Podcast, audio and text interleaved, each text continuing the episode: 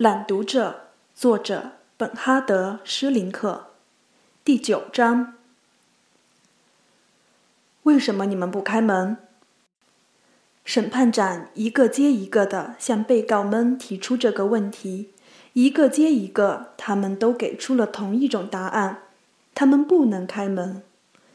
为什么？他们说，在炸弹轰炸神父住宅的时候，他们自己也受了伤。要不就说轰炸把他们给吓住了，或者又说轰炸之后他们每人都在忙活着，警卫队受伤了，要把他们从破砖乱瓦中拖出来，还要给他们包扎，还要照料他们，等等等等。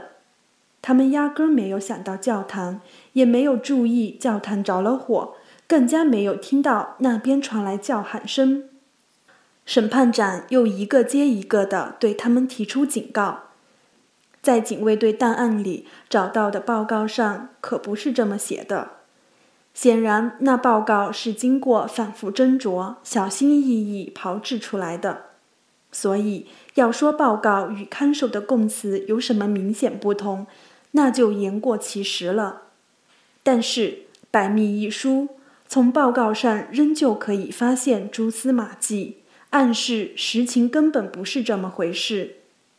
报告开列了一张名单，列出在省府住宅里死者和伤者的名字，还指出是谁把那些伤员用一辆卡车送到野战医院去的，又是谁乘坐吉普车跟随卡车到医院去的，等等。报告甚至还提到，女看守们还留了下来，以便等到大火熄灭，阻止火势蔓延。更阻止有人在大火掩盖之下逃走。报告也列出了囚犯中的死亡名单，但是从哪儿也得不到女看守们的具体名字，这就暗示他们有些人是被留下来的，而被告正在其中。骇人听闻的是，他们之所以被留下，还有一项任务，就是阻止囚犯从大火中逃走。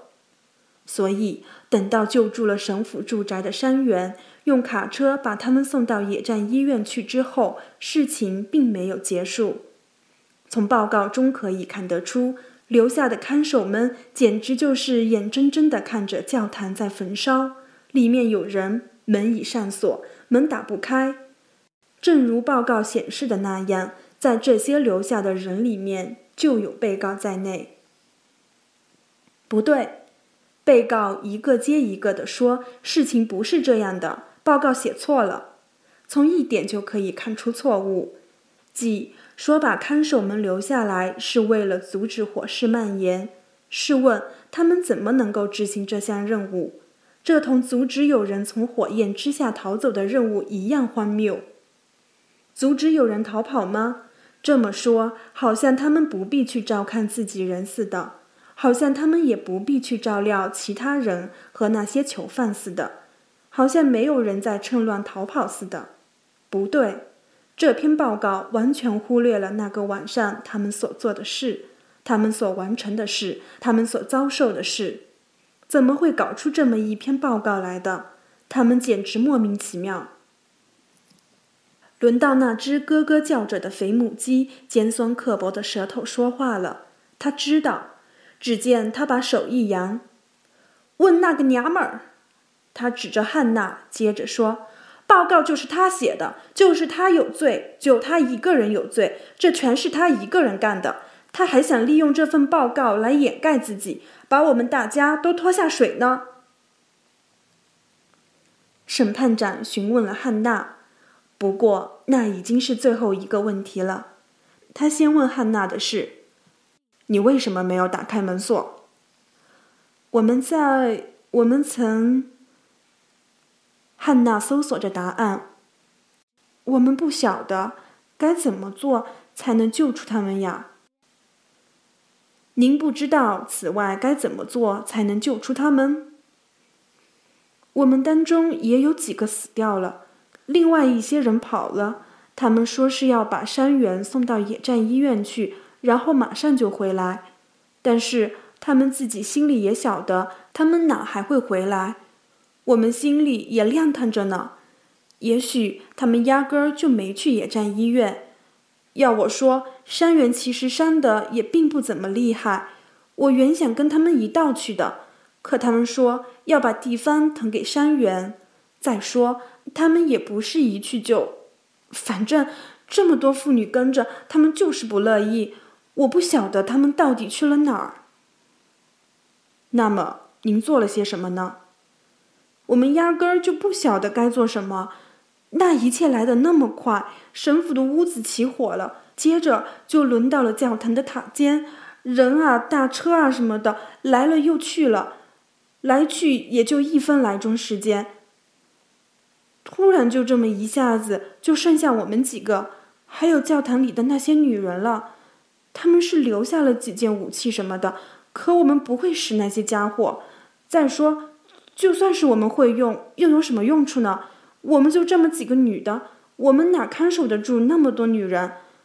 就说走一条直线吧，一条长队就长得很；就说大家尽量挤得紧点儿吧，也长得很。看住这么长一队人马，要的人多得多。汉娜停顿了一会儿，接着就开始听见尖叫，叫得越来越厉害。倘使我们把大门打开，他们就会冲出来。审判长等了他片刻。您害怕了？您害怕了吗？您害怕囚犯们会把你们制服吗？他们，他们把我们制服？不，问题是我们该怎么办才能恢复秩序呢？会起一场大混乱，我们根本管不了。再说，要是他们想趁机逃跑……审判长又等了他片刻。尽管汉娜并没有说完，您是否害怕？如果你们让囚犯跑了的话，你们就会给抓起来，被判罪，被枪毙。我们就是不能让他们给跑了，我们对他们有责任。我是说，我们一直在看守他们，在营里，在路上，这才是关键。我们不得不看着他们，不让他们跑掉。这也就是我们懵了，不知道怎么办的原因。到底还有多少女人在那几天能活下来？我们心里也没数。那么多都死了，活下来的又那么弱。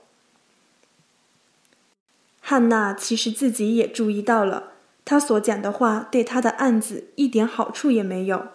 可是她没有讲其他什么话，他只能设法把那些他正在讲的讲得好些，描述的好些。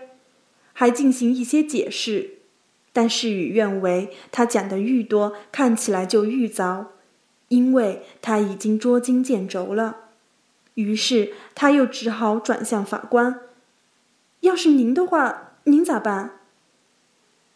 但是这一次他知道他得不到回答了，他也没有盼望得到，没人会希望得到。法官无言的摇摇头。在一片混乱不堪和孤立无援，不是汉娜描述了一番，真很难想象。黑夜、寒冷、大雪、烈火，教堂中的女人的尖叫，一直同女看守在一起的军官和警卫队突然消失，等等，这样的情况岂是容易应付的？但是。承认情况坏到极点，就一定能为看守们的作为或不作为减轻罪责吗？能不能比喻一下，寒冷的冬夜里，一辆汽车在一条僻静的马路上出了车祸，人受伤了，车也损坏了，难道就一筹莫展了吗？要不，能不能想象一下，前面有两项要完成的任务，同等重要，相互矛盾？那就左右为难，进退维谷了吗？在场的人能够这么设想汉娜所描述的情景，但就是没人愿意这么做。审判长终于发问了：“报告是你写的吗？”我们大家一起合计过该写些什么。我们寻思着，也不能把什么事都推到那些走了的人身上。不过。我们也不想招来批评，说我们做错了什么事。那么，您说你们一起讨论过，是谁执笔的？还没等汉娜回答，其他被告一起指向汉娜，是你？没有，我没有写。是谁写的？真那么重要吗？一名检察官提议，请一位笔记专家来检验，把报告上的笔记和被告汉娜的真实笔记比较一下。汉娜一听，就急巴巴地问道：“我的笔记？您是说要我的笔记？”审判长、检察官和汉娜的辩护律师讨论起来。时间都过了十五年以上，一个人的笔记是不是还会保留往日的特征，还能够辨别出来？汉娜倾听着，几次想要讲什么话或者问什么话。愈来愈坐立不安，最后他说：“你们不用请什么笔记专家了，我承认，报告是我写的。”